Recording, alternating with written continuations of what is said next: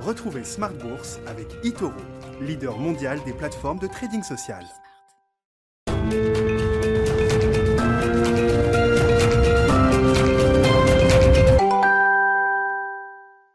Et c'est reparti pour Smart Bourse, votre double dose quotidienne de marché en direct sur Bismart. Chaque jour à la mi-journée, 12h30, 13h. Et en fin d'après-midi, la grande édition pendant une heure à partir de 17h.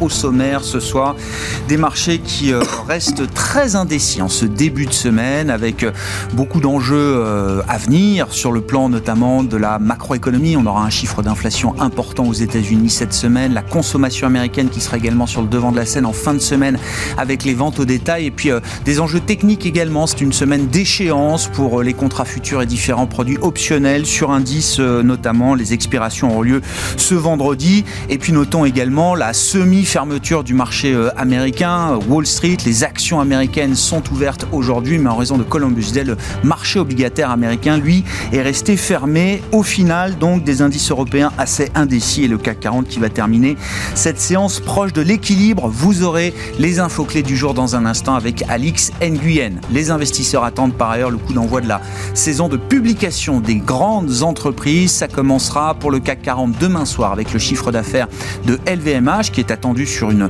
belle croissance d'une année sur l'autre. Au troisième trimestre, on attend un chiffre d'affaires global pour LVMH euh, de l'ordre de 15 milliards d'euros. Réponse donc demain soir après la clôture des marchés euh, en Europe. Et puis côté américain, ce sera le, le coup d'envoi des résultats du troisième trimestre avec le secteur bancaire qui publiera tout au long de la semaine, à commencer par JP Morgan qui publiera demain ses résultats avant l'ouverture de, Wall Street. On va parler de ces sujets de marché, de ces échéances qui attendent les investisseurs avec nos invités de Planète Marché dans un instant. Et puis le dernier quart d'heure de Smart Bourse.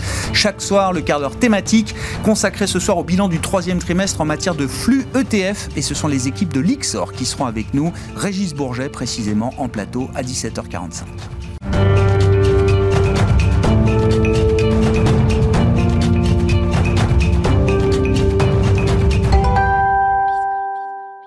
Une séance très indécise pour commencer cette semaine. Les infos clés du jour, c'est avec Alix Nguyen. À défaut d'opter pour une tendance claire, la bourse de Paris reste à l'équilibre et aussi entre le rouge et le vert. Wall Street, de son côté, évolue juste au-dessus de l'équilibre.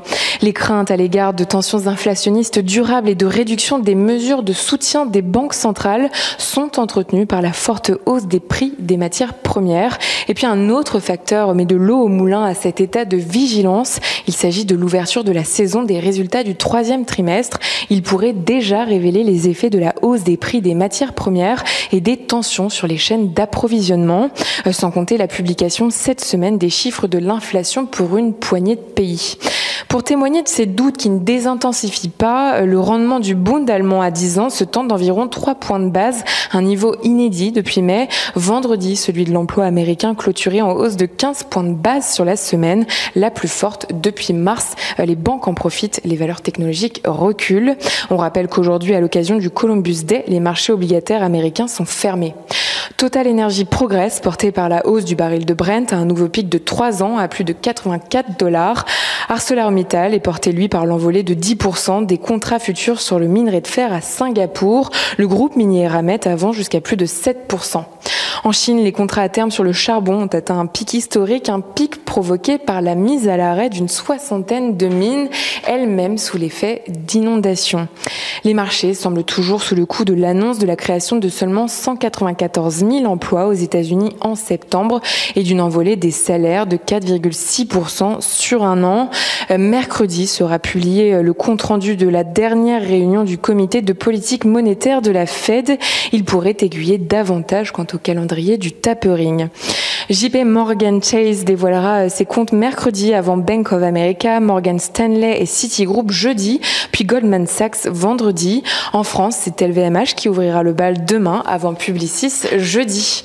Focus sur quelques valeurs. L'idée d'un rapprochement entre Carrefour et Auchan a fait couler beaucoup d'encre.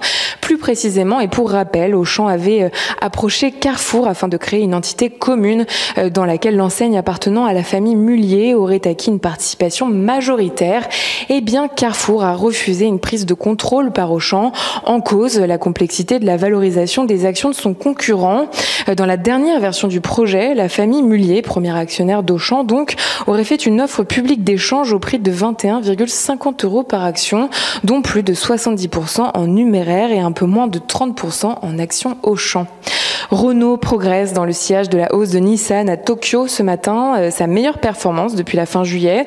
Le constructeur automobile français a par ailleurs signé un protocole d'accord avec le groupe minier finlandais Terrafam pour la fourniture de sulfate de nickel destiné à la production de batteries pour véhicules électriques.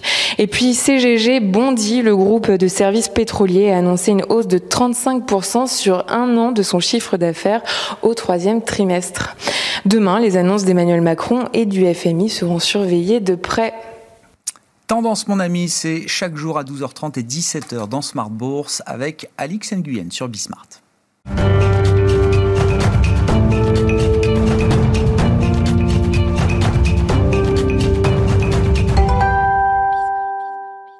Trois invités avec nous chaque soir pour décrypter les mouvements de la planète marché. Alain Dubrul est avec nous ce soir, le directeur de la gestion de Claresco. Bonsoir Alain. Bonsoir Grégoire. Bienvenue, bienvenue à Stéphane Prévost qui nous accompagne également. Bonsoir Stéphane. Bonsoir Grégoire. Directeur général de la financière responsable et Eric Turgeman avec nous également ce soir. Bonsoir Eric. Bonsoir Merci d'être là. Vous êtes directeur des gestions actions et convertibles d'Ophi Asset Management. Commençons peut-être avec euh, l'heure des comptes pour les résultats euh, des entreprises. Hein. On va faire le bilan du trimestre écoulé avec les publications d'entreprises qui vont s'égrener sur les, les prochains jours et les prochaines semaines.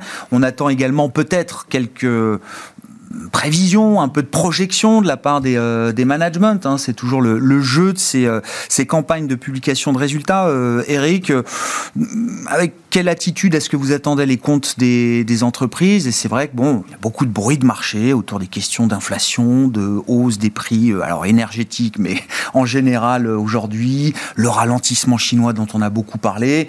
Est-ce que ces sujets, d'une manière ou d'une autre, vont se retrouver ou trouver une traduction dans les résultats de, de grandes entreprises ou de secteurs en particulier Oui, vous avez mis le doigt sur le, point sensible, hein, la hausse des, coûts. Euh, les entreprises, euh, quand on les rencontre, ont un carnet de commandes vraiment très fourni. Donc c'est pas le pas le sujet. Le problème d'ailleurs, c'est qu'elles peuvent pas produire parce qu'elles sont en manque de composants électroniques, par exemple il y a une visibilité euh, pour les, les producteurs de, de, de, puces euh, qui est incroyable. D'habitude, euh, c'était 2-3 mois. Enfin, là, maintenant, ils ont 2 ans de, visibilité. Bon, c'est très bien, mais du coup, effectivement, ils ne peuvent pas fournir. On sait pourquoi. Il y a une année 2020 qui s'est complètement arrêtée. Il y a une forte demande. Il y a sans doute aussi la transition énergétique qui déplace un peu les, les, les besoins. Bon.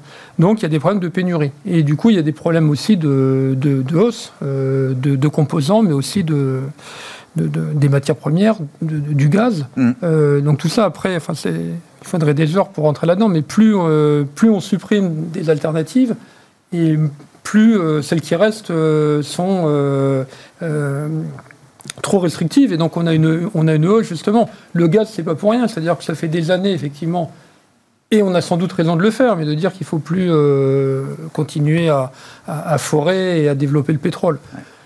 Bah, ils ne sont pas fous, hein, les, les, producteurs. Euh, ils essaient de se préparer à, au, à, dans 20 ans, à dans 30 ans. Et quand on leur dit dans 30 ans, ou avant d'ailleurs, euh, votre, ce qui vous faisait vivre euh, va purement et disparaître, bah, ils ne vont plus continuer à investir. Donc ce qui fait que comme euh, l'alternative n'est pas encore là, ouais parce que voilà, enfin, il faudrait des heures, on n'a pas assez de soleil, on n'a pas assez de vent, puis c'est pas en continu.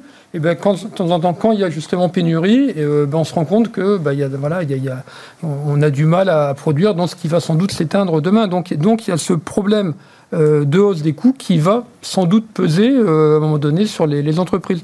Peut-être pas forcément au troisième trimestre, mais forcément, elles sont en train de réviser euh, 2022 par rapport à ce, ce coût qu'elles avaient sans doute pas prévu en début d'année. Hein. Donc euh, voilà, c'est le problème. Mais c'est pas encore un problème de demande, excepté peut-être le luxe en Chine, enfin euh, quelques micro-secteurs. C'est ça la question. Quelle va être un peu l'attitude des investisseurs? Est-ce qu'ils vont être très focalisés justement sur la partie coût?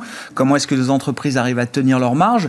Euh, Ou est-ce que d'un autre côté, la, la, la, euh, effectivement, la visibilité des carnets de commandes, le niveau de demande qui est quand même exceptionnel, stratosphérique dans certains ouais. domaines, dans certains secteurs, reste un élément très rassurant pour l'avenir? Alors, moi, je pense, mais euh, modestement, qu'actuellement, c'est vrai qu'en général, on dit toujours c'est le stock picking, c'est les secteurs, etc. Mais que là, l'enjeu primordial aujourd'hui, c'est le niveau des taux. Et que ça risque de tout emporter. Euh, sur son passage. Aujourd'hui, le, marché, il tangue depuis 3-4 euh, mois. Mm. Il tangue, hein, enfin, parce qu'on est, on est à 3, on est à 5% des plus hauts historiques. Donc, euh, Les points hauts historiques pour le marché européen, c'était mi-août, et pour le marché américain, début septembre. Voilà, mais on était 5% au-dessus hein, sur l'Eurostock 50. Donc, on n'est pas loin des plus hauts historiques, mais on voit bien qu'il y, a de l'hésitation. et puis, alors, un jour, un jour avec, un jour sans, une volatilité plus grande. Et pourquoi? Parce que depuis euh, maintenant euh, un an à peu près, ouais, au bout d'un an, on avait euh, un paradigme exceptionnel. C'était la conjonction de les taux vont rester bas parce que les banques centrales nous serinent avec ça en disant vous inquiétez pas, de toute manière, c'est nos règles, c'est nous, c'est notre jeu, c'est nous qui fixons les règles, les taux vont rester bas. Et une croissance mondiale qui était explosive hmm. après un, un, trou, mais qui était explosive. Donc, croissance mondiale égale bénéfice en hausse, bénéfices en hausse et taux d'intérêt. Donc effectivement, le, marché était, euh, était très satisfait de ça. Là aujourd'hui, il y a deux interrogations qui peuvent sembler antinomiques. Est-ce qu'il y a oui ou non de l'inflation? Est-ce que c'est transitoire ou pas? Ça, personne n'en sait rien. Bon, les banques centrales nous disent c'est transitoire, c'est transitoire, mais enfin, mois après mois, on voit que ça, continue. Donc il y a cette interrogation. Et puis alors après, euh, est-ce qu'il euh, n'y a pas un ralentissement plus fort prévu, notamment en Chine, peut-être même voulu? Et puis alors la chose un peu plus souple, c'est est-ce que l'inflation, si elle était là, ne pourrait pas engendrer un ralentissement? C'est le coup d'après, parce qu'effectivement, si vous avez euh, une grosse inflation un pétrole à 150 dollars, ben, le consommateur se restreint et ça entraîne. Euh, et donc le marché pas. Voilà, donc au, gré des chiffres euh, de, de, CPI, du nombre d'emplois créés, etc eh ben, on voit de la volatilité. Et je pense que c'est pas prêt de s'arrêter, cette volatilité. Et, ça, vous dites, cette, euh, cette toile de fond, cette équation, c'est ce qui, vous l'avez dit, c'est ce qui emporte tout sur les marchés. Mais ce qui, Avant qu'on fasse le tri. Oui, oui, je comprends. Avant qu'on fasse le tri. C'est l'élément, les facteurs qui dominent aujourd'hui. Voilà, alors il y aura quand même. La dynamique de marché. Il y aura quand même, si les taux devaient euh, poursuivre le ROS, euh, on voit bien que les banques en profitent. Hein. Enfin, de toute façon, elles s'étaient écroulées depuis 10 ans, elles rebondissent parce que c'est assez trivial. Même si d'ailleurs, c'est pas si évident quand on va en profondeur. Par exemple, la hausse des taux ne bénéficie pas de la même manière à Société Générale, au Crédit Agricole. Enfin, Sans rentrer dans les détails, en tout cas, le marché considère que les taux hmm. montent, c'est bon pour les banques. Les taux montent, c'est mauvais pour les défensives. Voilà. Donc ça, ça, on a cette rotation qui peut, qui peut s'accroître. Mais euh, ça va l'emporter sur, euh, dans un premier temps, sur l'analyse. Euh, Je comprends ponctuel des, résultats. Ah non, mais merci de le dire. Effectivement, on verra après ce qu'il en est, mais euh, c'est un risque effectivement que cette euh, toile de fond macro euh, soit peut-être plus importante que le reste aujourd'hui. Néanmoins, je veux quand même bien qu'on parle des résultats des entreprises. En plus, vous êtes tous plus ou moins stock pickers autour de la table. Stéphane Prévost, qu'est-ce que vous attendez de cette campagne? Est-ce qu'il y a des secteurs en particulier qu'il va falloir suivre? Des entreprises, même peut-être baromètres dans leur activité, dans leur business? Je, crois que ce qui a été dit est, est exact. Les chiffres d'affaires seront bons, les top lines seront bonnes, comme on dit dans notre jargon. Par contre, effectivement, on va commencer à avoir des premiers impacts sur les résultats. Donc c'est le pricing power, ce fameux pricing power, on va en avoir une démonstration.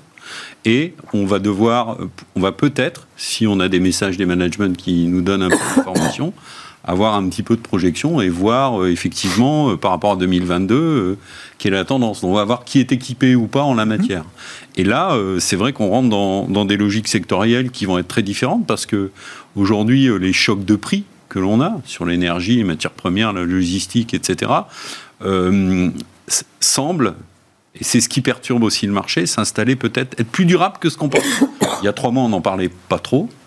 Euh, aujourd'hui, on commence à rentrer dedans. On voit les effets concrets sur un certain nombre de, cours et d'intrants.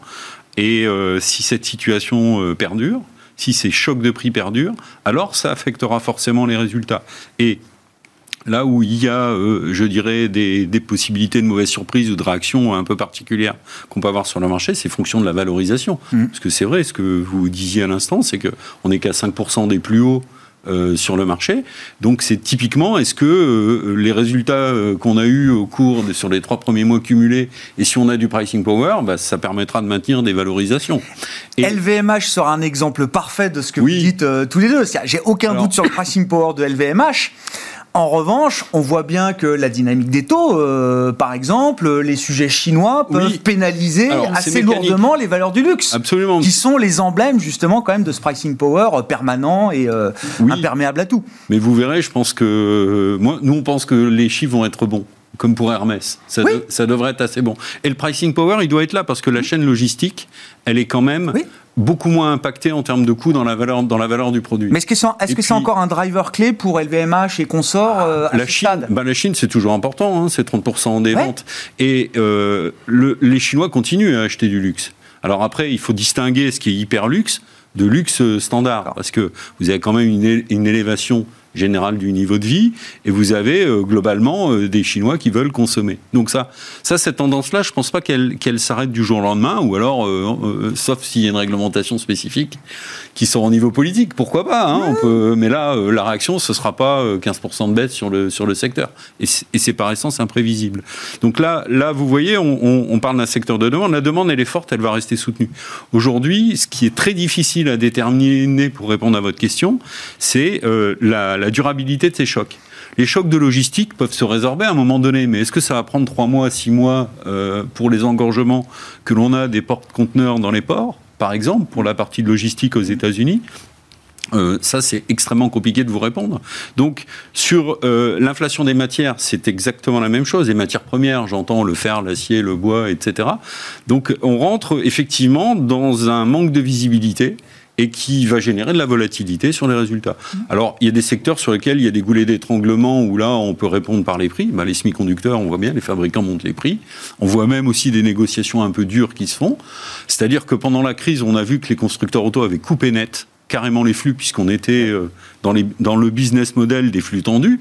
Par contre, l'électronique, les fabricants de téléphones, euh, portables, etc., ont continué et ont remplacé ces clients-là. Ouais. Et aujourd'hui, bah, j'ai l'impression que les fabricants, euh, finalement, sont pas forcément pressés de remettre en priorité les constructeurs auto euh, dans les volumes qu'ils sortent. Je Et- rappelle toujours ce que disait Jean-Marc Chéry, le patron de ST Micro, il y a allez, à peine six mois de ça.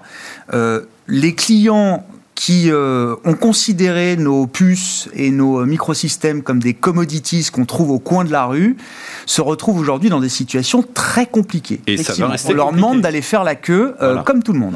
Et donc là, il y a du pricing power. Donc ça, sur les semi-conducteurs, moi, je suis euh, assez confiant. Et particulièrement sur les entreprises qui sont en amont de la chaîne de valeur. Les fameux équipementiers de semi-conducteurs. Donc ASML. ASML, Bon. ASMI aussi, par exemple. C'est un Ouais. très bon exemple. Donc ça, c'est ça, ça. Voilà deux secteurs sur lesquels euh, nous, on est relativement confiants. Et, et, c'est intéressant. Alors- mais ça veut dire que la petite baisse qu'on a pu observer sur quelques semaines là pour ASML ou ces valeurs-là, vous dites c'est pas c'est c'est euh, tant mieux. c'est c'est- moins cher. euh, Ouais, on, peut, on- on investir à moins cher sur ces valeurs-là. Ça, ça commence à être des opportunités. Maintenant, effectivement, le phénomène de remontée des taux est en défaveur des valeurs de qualité de croissance. Donc, ça peut durer un petit peu. Je pense que le filet de sécurité, c'est quand même un peu les, les publications, justement, Ouais. qui permettent de, de revenir un peu euh, sur, sur, les, sur les secteurs à bon compte. Euh, maintenant, euh, la, la remontée des taux, elle est là. Elle a, elle a commencé depuis un mois et demi. Mmh. hein. elle, est, elle est assez forte depuis la mi-août à peu près. Euh, elle va continuer. Maintenant, elle se fait de façon progressive. Donc, c'est, on est dans une normalisation. Ce qui, ce qui, je pense qu'il y a aussi trois autres facteurs qui amènent de la Rapidement, volatilité. Stéphane, hein, pour qu'on. ouais. Euh, si vous voulez, on a parlé de. En fait, le- les cycles économiques sont beaucoup moins visibles et beaucoup moins anticipables qu'avant, parce qu'ils sont plus courts. On le voit. Il suffit que la Chine touche à quelques curseurs et ça baisse. La croissance, on l'attendait plus forte en Europe et aux États-Unis qu'il y, a- qu'il y a quelques mois. Ça, c'est le premier point. Il y a effectivement les chocs de matières premières. Il y a aussi une stratégie de la Fed qui reste à confirmer. On, on voit le sens, mais on n'a pas un calendrier, donc là, ça peut générer un peu de, un peu, un peu d'incertitude. Et puis, euh, en- enfin, euh, si vous voulez, faut pas oublier que l'année prochaine, on va avoir des réductions des déficits, Ah, bah, aussi des États. les Alors, soutiens, les soutiens en soutiens- général seront normalement, logiquement, euh, moins forts Mais oui. que ce qu'ils ont été. donc Ah, ça va jouer. On aura des déficits, mais ils seront moindres. C'est plus quoi qu'il en coûte euh, sur la même ampleur que ce qu'on a connu. Donc ça, c'est quatre facteurs que le marché euh, n'aime pas trop, en plus de ce qui a été. Et qui explique un peu l'ambiance du moment. Oui, c'est pour ça que cette volatilité, oui, je pense aussi, va perdurer. Alain, Alain Dubrul, euh, vos commentaires, mais je veux bien revenir aux entreprises, aux résultats micro et savoir un peu comment le consensus des analystes s'est ajusté jusqu'à présent. Est-ce qu'on attend toujours des, des chiffres de croissance, de résultats notamment, importants aux États-Unis, en Europe? Ces résultats du T3, le- ce qui va ressortir, c'est que la demande est toujours très forte. on parle de ports congestionnés aux États-Unis, mais on a une demande qui est 15% plus élevée qu'il y a deux ans.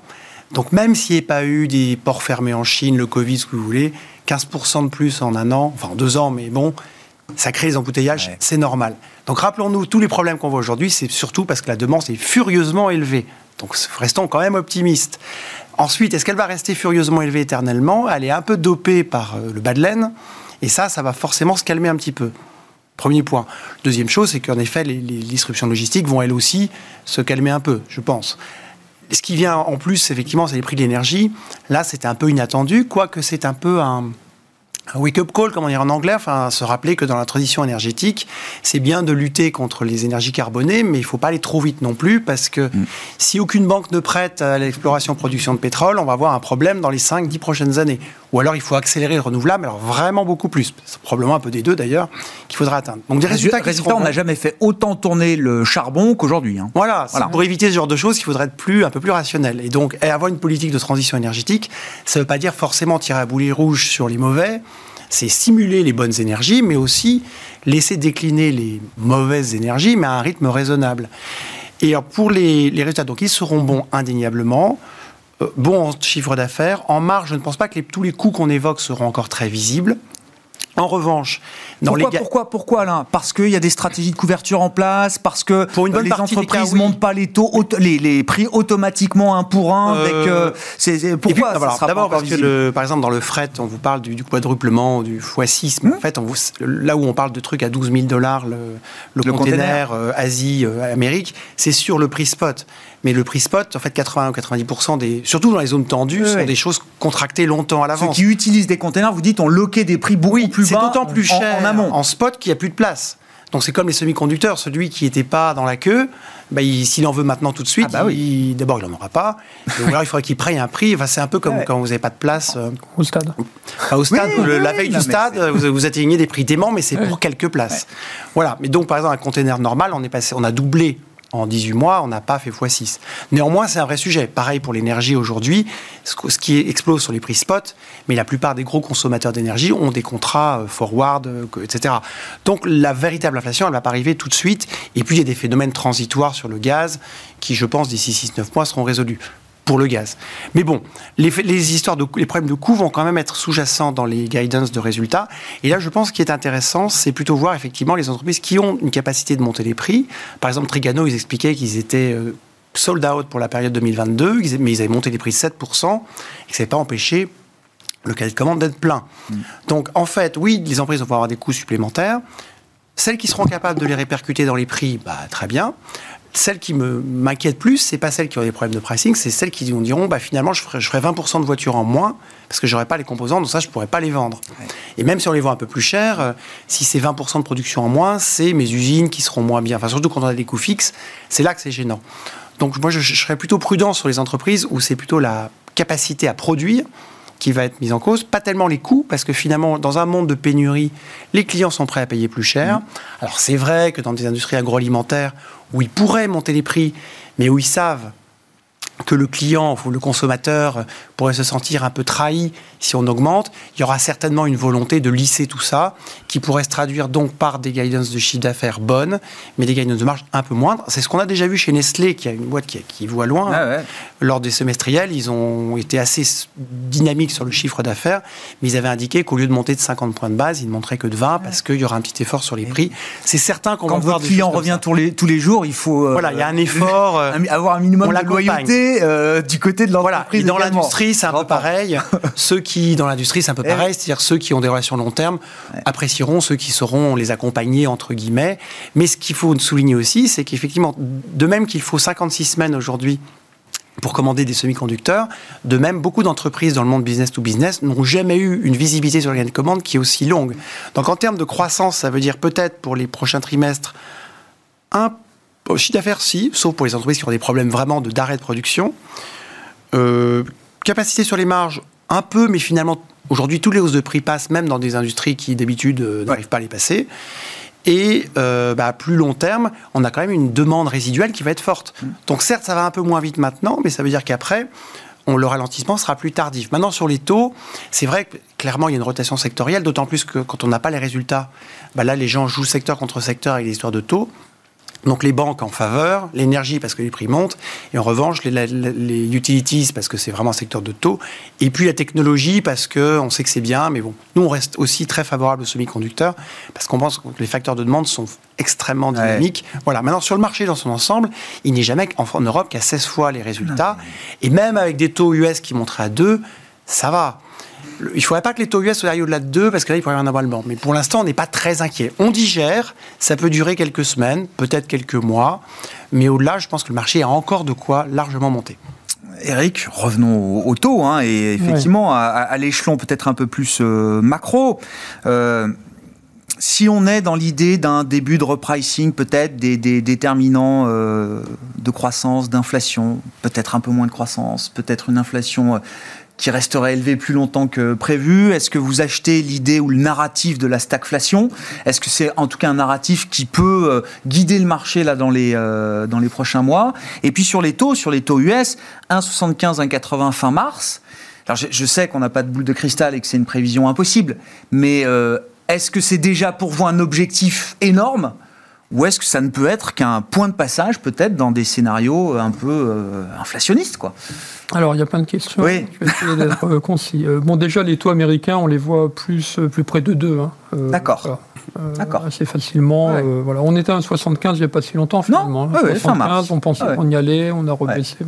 Donc le 2% nous semblera... Ça reste un objectif raisonnable. et puis après, c'est une question d'amplitude et de, et de vitesse. Parce mm. qu'en fait, même si vous allez à 2,5, mais tranquillement, tranquillement, pendant un an, ça n'a aucune influence. Maintenant, si mm. vous allez à 2,5 euh, en une semaine, euh, là, c'est sûr que le, marché tangue. Bon, donc voilà pour les taux.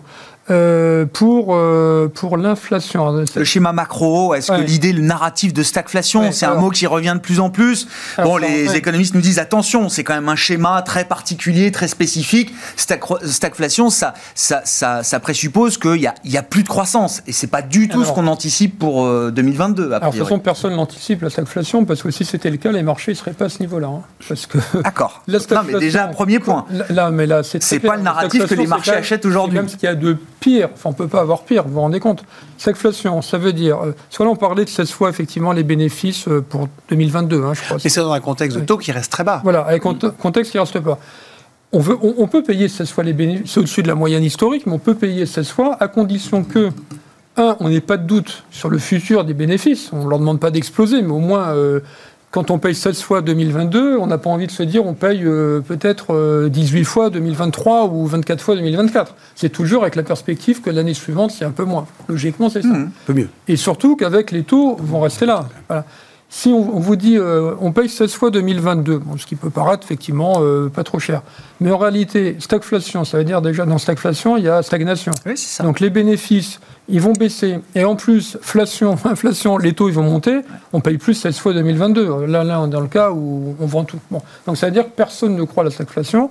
D'autant plus que normalement, euh, s'il y a inflation, effectivement, euh, bah, ça, pèse très rapidement sur la consommation. Et puis, on retourne. Alors là, peut-être.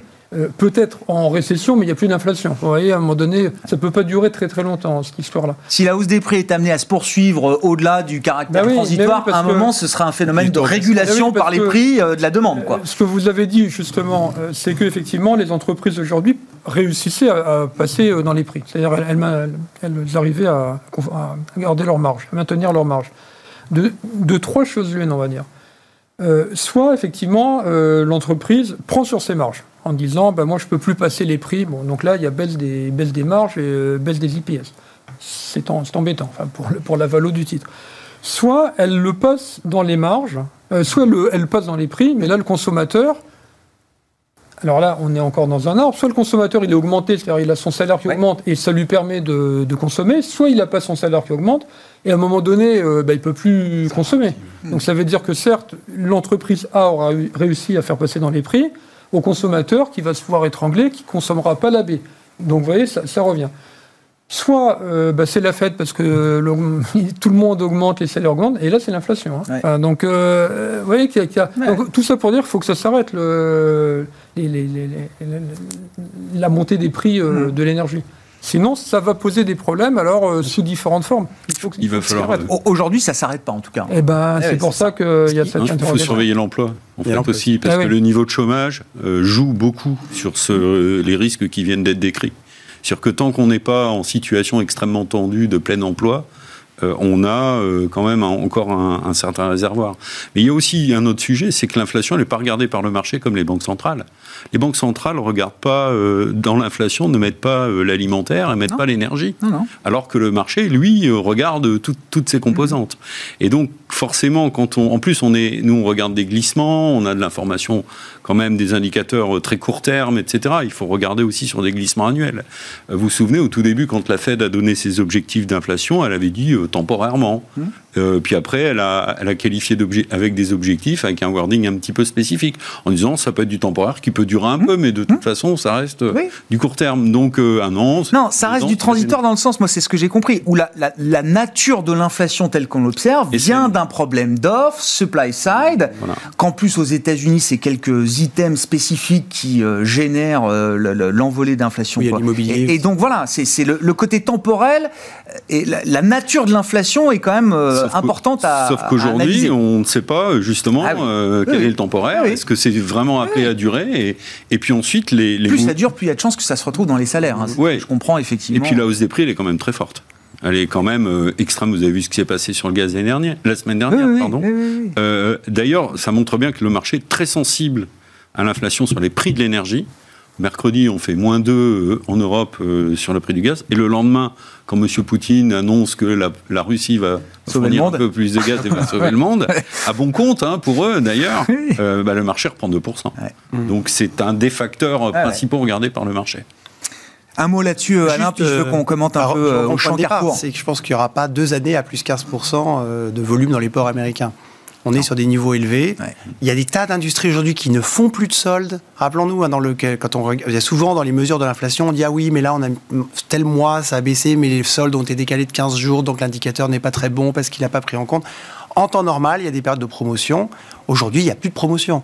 Donc, tout simplement, le jour où l'offre va revenir à peu près au niveau de la demande, et je pense que ça va arriver, qu'on va retrouver dans un monde où il y a des promos, les chiffres de l'inflation, ils vont forcément se calmer. Je vous pousse un peu euh, dans vos retranchements, Alain. Est-ce que vous diriez aujourd'hui que les problèmes de pénurie, de goulot d'étranglement, euh, de bottleneck, euh, est-ce que ces problèmes-là vont se régler peut-être plus vite que ce que le marché imagine aujourd'hui? Je ne sais pas ce qu'il imagine, mais pour moi, c'est une histoire de, à partir du printemps prochain, ça devrait à peu près se mm. régler. En tout cas, les, obligations indexées sur l'inflation, price pour l'Europe 1,70% ah d'inflation sur 10 ans et 2,2 aux États-Unis. Donc c'est pas encore la fin du monde.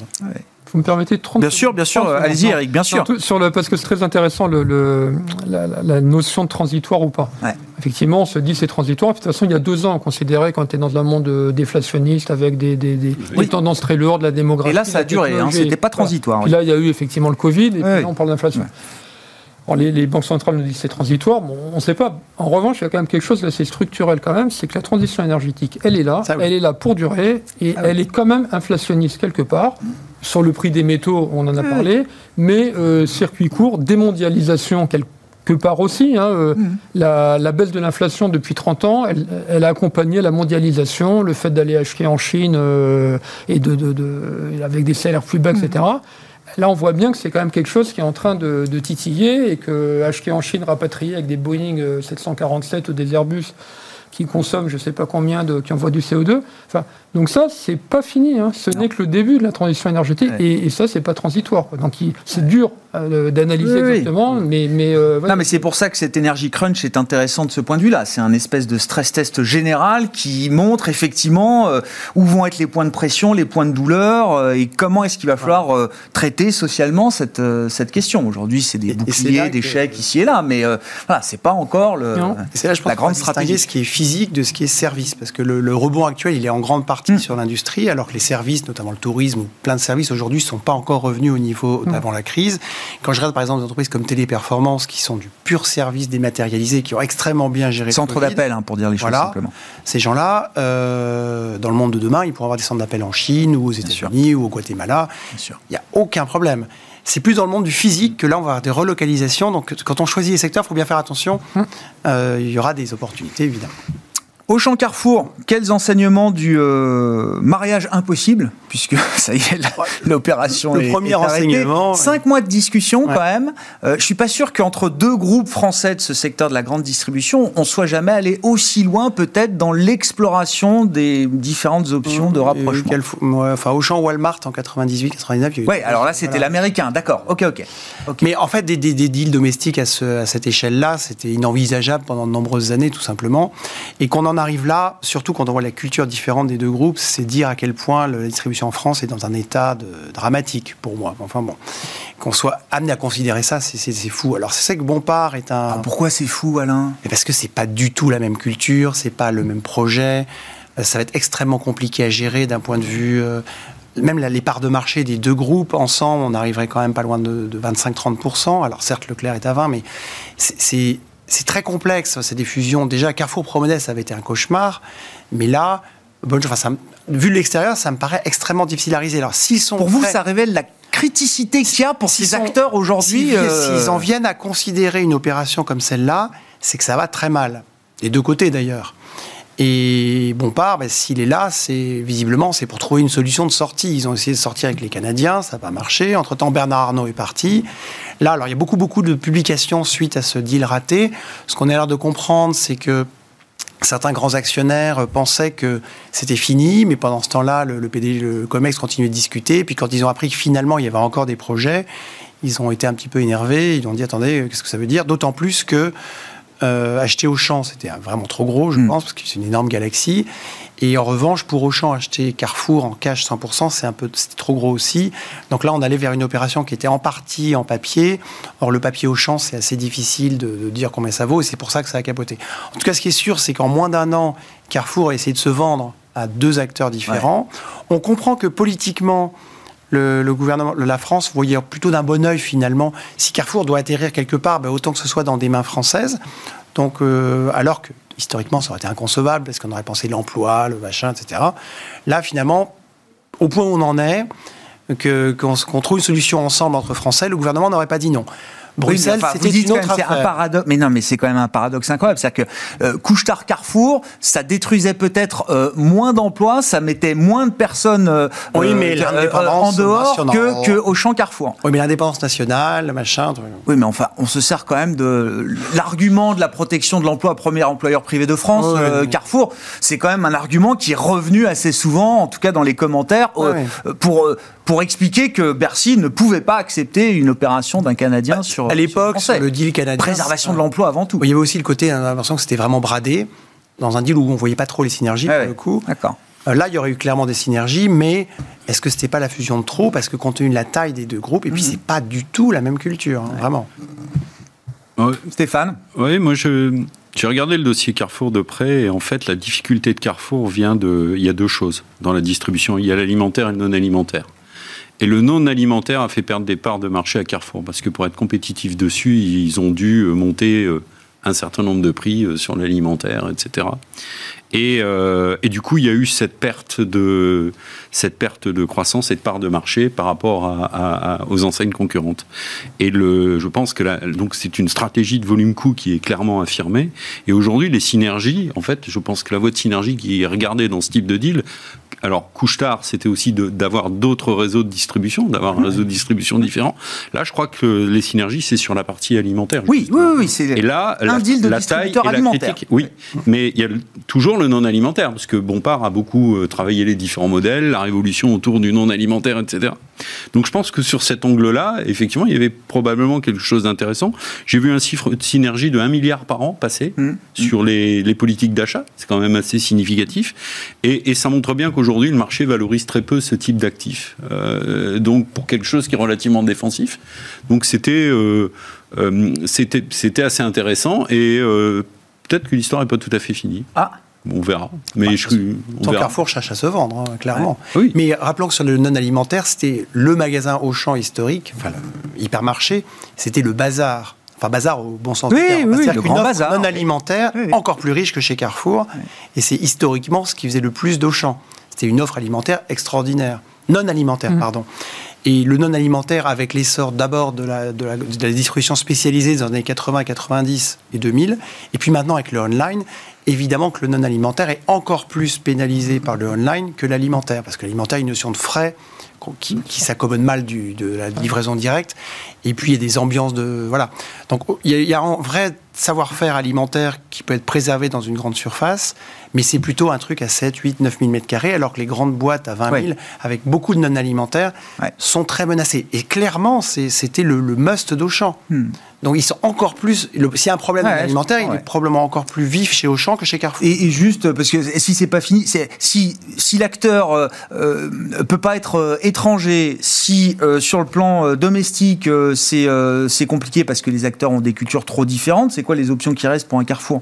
C'est je sais pas le private equity, c'est euh, c'est euh, Travailler le non, mais ils peuvent recevoir. travailler le prix avec Auchan. Travailler le prix avec Ouais, Auchan, euh, probablement. Et puis ce qui a été très justement dit sur les, les modalités de l'offre. Ouais. Et puis la valorisation, c'est vrai que de, rapprocher du côté et du non-côté, c'est très difficile.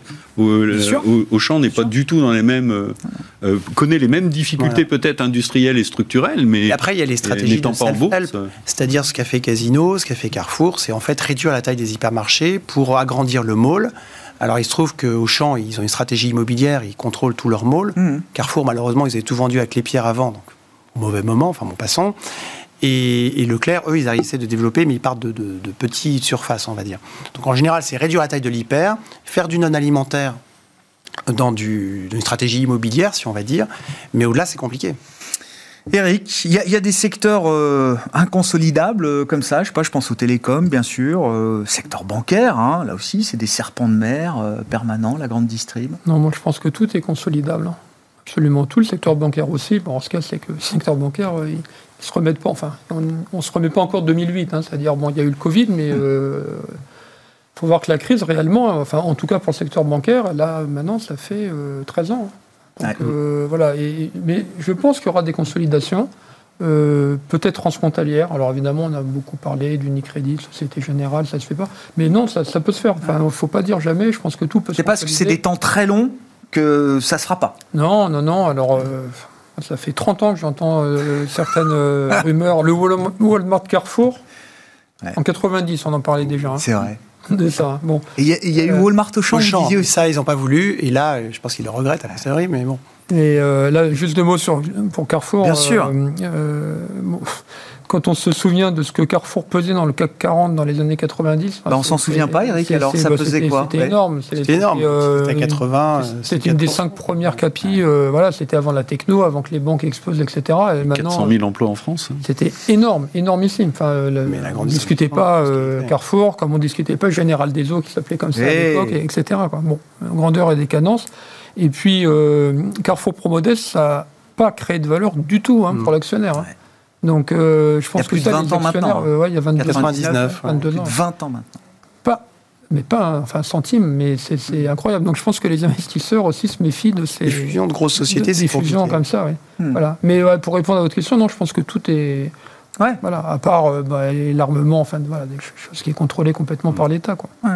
Qu'est-ce qu'on. qu'est- Oui, encore un mot là-dessus. Sur les banques, je veux dire, globalement, soit il y a des fusions domestiques qui pourraient être faisables, mais qui sont euh, très puis je suis, je méchant parce qu'il y a quand même des phénomènes de consolidation Ouais, ici ouais. là. Oui, mais en interne, par exemple, Italie, euh, ah bah oui, mais ça Société Générale qui intègre le Crédit du Nord, mais ça, c'est déjà des oui, oui, oui, avant. oui. Bah, déjà les marchés domestiques se consolident et puis on verra Mais, après. mais la réalité, c'est que les banques, euh, déjà, en stand-alone, elles ont déjà du mal à fermer leurs agences. Elles ont des restructurations internes qui sont, n'arrivent pas à mener aussi vite qu'elles devraient, parce que socialement, c'est coûteux. Alors, se rajouter des complicités en étant deux fois Oui. plus gros, elles n'ont pas tellement envie. Les fusions transfrontalières feraient du sens, mais elles, elles ont moins de synergie immédiate. Sur le plan de l'intégration, je rappelle que l'union bancaire n'est pas encore complétée non plus. hein, donc Aussi. euh, c'est possiblement quand même un, un environnement. Oui, c'est possiblement quand même. euh, Mais il y a le secteur euh, pour, euh, automobile hein, qui a été très très Ouais. euh, très riche en. Enfin, enfin, on se, rend pas compte, mais euh, Ouais, de rien. Opel, Fiat, tout ça, enfin, c'est- c'était des marques. Hein, enfin, c'est toujours des marques, mais c'était des groupes indépendants. Enfin, ça se consolide quand même très vite, et ça se consolide d'autant plus qu'il y en a qui n'ont pas pris le virage euh, euh, de transition énergétique suffisamment tôt, et finalement qui se sont raccrochés, parce que Fiat était en retard là-dessus. Donc euh, le meilleur moyen finalement de rattraper Ouais, ce ouais. retard quand on part pas from scratch comme Tesla, c'était de venir s'associer à quelqu'un qui était moins en retard. Et dans les fusions Comment vous. ratées, euh, oui. bah, dans, les fusions, dans celui qui est vraiment, euh, pour interrogation aujourd'hui, c'est Renault. Parce que la fusion avec Nissan n'en est pas vraiment une, ça marche pas. Ils sont complètement marginalisés. On ne sait pas trop ce qu'ils vont devenir. le cours de Renault qui était monté à 100 euros, c'est ça, euh, au moment où il y avait eu cette rumeur euh, qui était le, paroxysme peut-être du mandat de Carlos Ghosn, cette rumeur de fusion, euh, d'intégration totale de, Renault-Nissan. On est autour de 30, je pense, pour le titre Renault aujourd'hui. D'ailleurs, comment vous expliquez que le secteur auto, les constructeurs, mais également les équipementiers, sont encore, je ne sais pas s'il y a beaucoup de secteurs aujourd'hui en bourse qui sont sur des cours, sur des niveaux qui prévalaient avant l'annonce des vaccins en novembre 2020. Mais parce que... je veux dire, c'est un des rares secteurs qui est encore sur ces niveaux d'avant le 9 novembre 2020. Oui, mais là, là, il faudrait faire une émission entière là-dessus parce que c'est important ce qui se passe sur l'automobile. Enfin, on a accéléré euh, effectivement. Euh, enfin, le, tout électrique est poussé de, plus en plus, hein, c'est-à-dire que ça soit. Et pourquoi ça se voit pas dans le marché? Pourquoi le marché euh, Parce que ça leur coûte dans un premier temps. Ça coûte très cher. Ça, ça, leur coûte très cher. Donc les normes, le, le, le, le Fit for 55 par exemple, c'est quelque chose. enfin, pas dire ça vient de sortir, c'est le 14 juillet, hein, ça fait pas si longtemps que ça, et ça va les obliger à aller plus vite, plus fort. Euh, par rapport à ce qu'ils sont Donc le marché ne voit que le, coût et la pression bah, que ça met à court terme sur euh, l'héritage que portent ces groupes. Voilà, puis socialement, euh, quand vous aviez des, employés destinés à faire des hmm. moteurs, c'est pas des ingénieurs logiciels, donc c'est tout un, problème social à régler. Tesla, eux, ils viennent de nulle part, donc voilà, c'est plus facile que plutôt que se réinventer quand on avait des usines hmm. à charbon, quoi. C'est un exemple de pression réglementaire extrêmement forte qui bouleverse tout un secteur. Et quand on est sur des rythmes de production industrielle très lents, euh, avec des outils de production adaptés, des réglementations qui bougent plus vite, euh, ben on, a le résultat euh, qu'on connaît. Et on, on, a des constructeurs qui ont des paradigmes avec des objectifs de régulation d'émissions des mmh. véhicules extrêmement élevés à régler, des pénalités, un coût social important, des coûts d'investissement importants, mais aussi des filières complètes à, monter. Parce que qui dit véhicule électrique dit employer 6 personnes au lieu de 10 sur un véhicule normal. Mmh. Donc effectivement, il y a des enjeux sociaux à gérer. Et puis, il faut pouvoir avoir des batteries, avoir les métaux rares, avoir les technologies, etc. C'est quand même extrêmement compliqué. On s'arrêtera là pour ce soir, messieurs. Merci beaucoup. Merci d'avoir été des invités de Planète Marché. Stéphane Prévost, directeur général de la financière responsable. Eric Turgeman, directeur des gestions actions et convertibles d'Ophi Asset Management. Et Alain Dubrul, le directeur de la gestion de Claresco, étaient avec nous en plateau.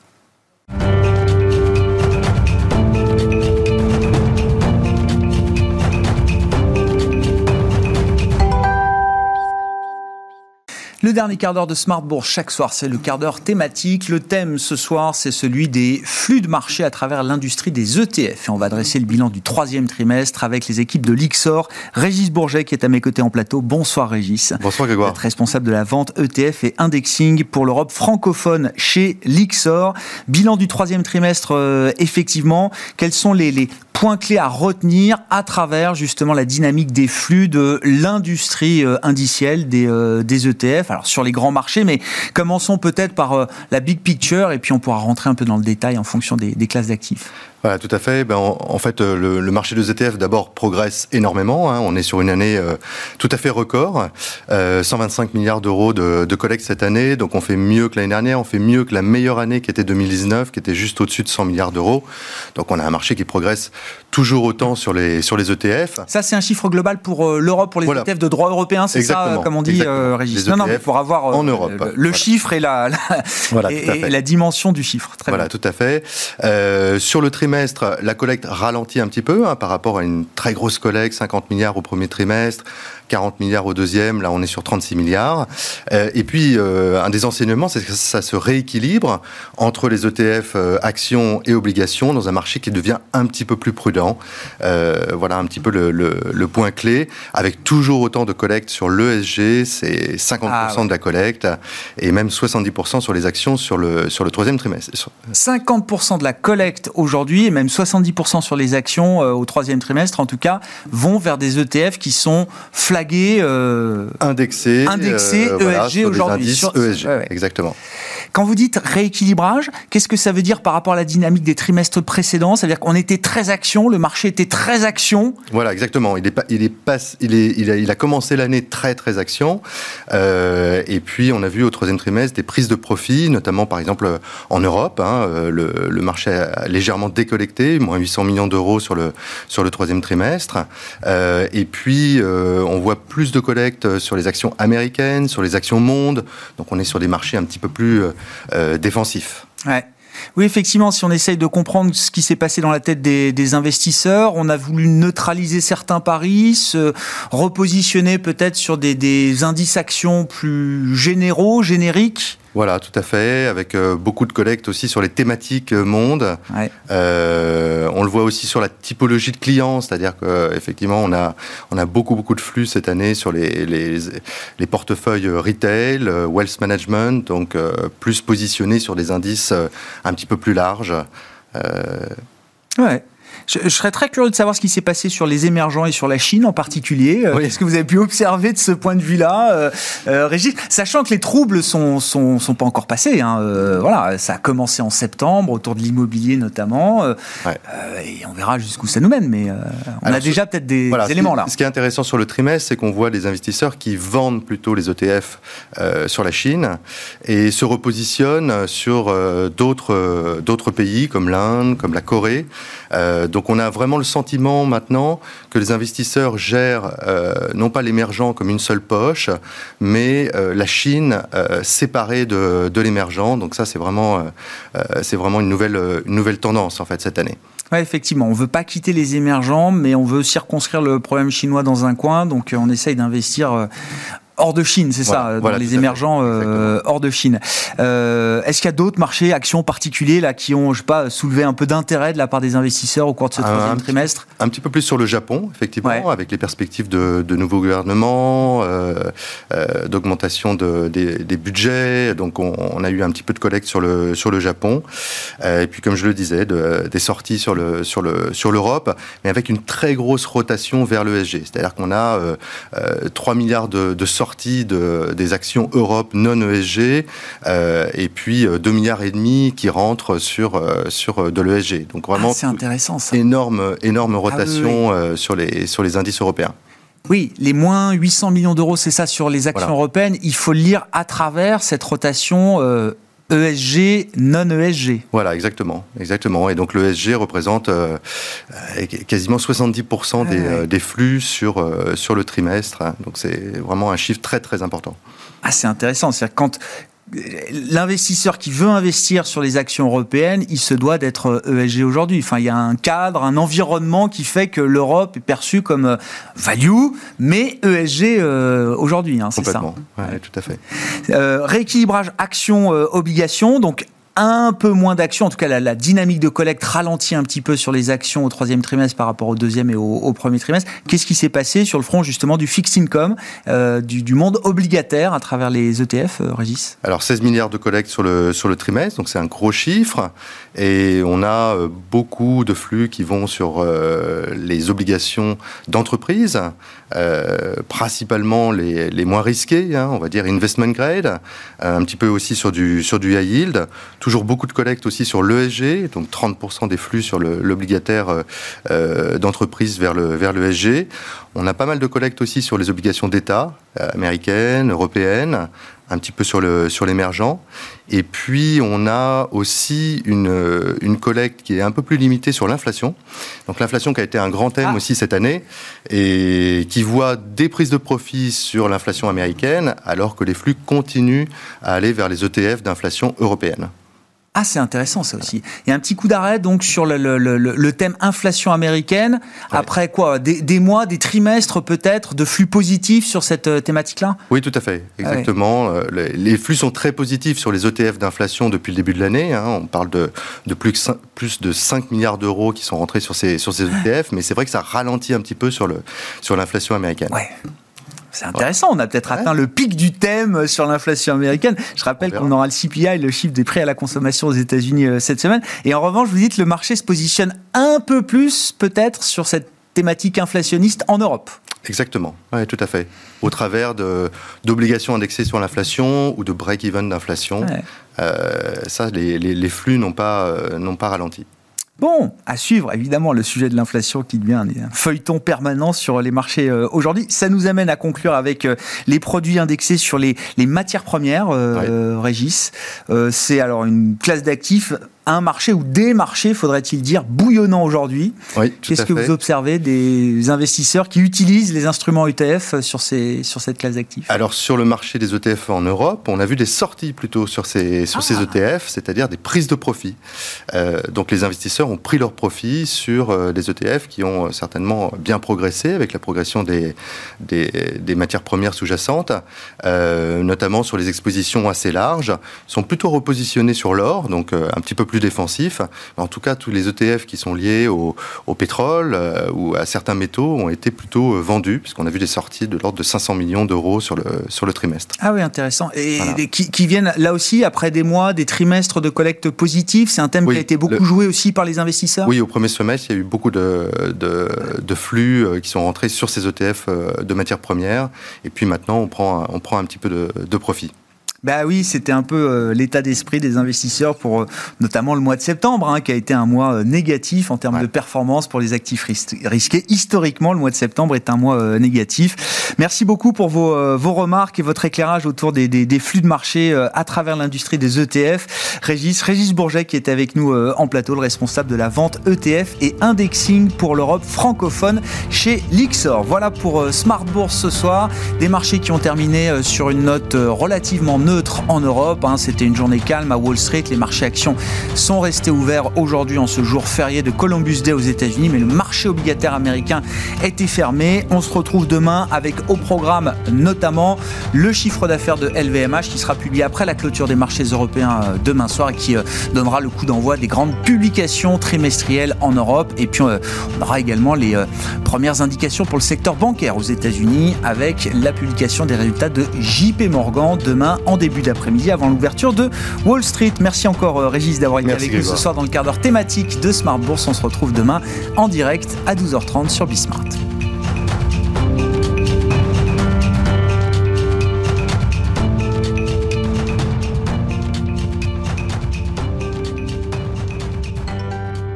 C'était Smart Bourse avec Itoro, leader mondial des plateformes de trading social.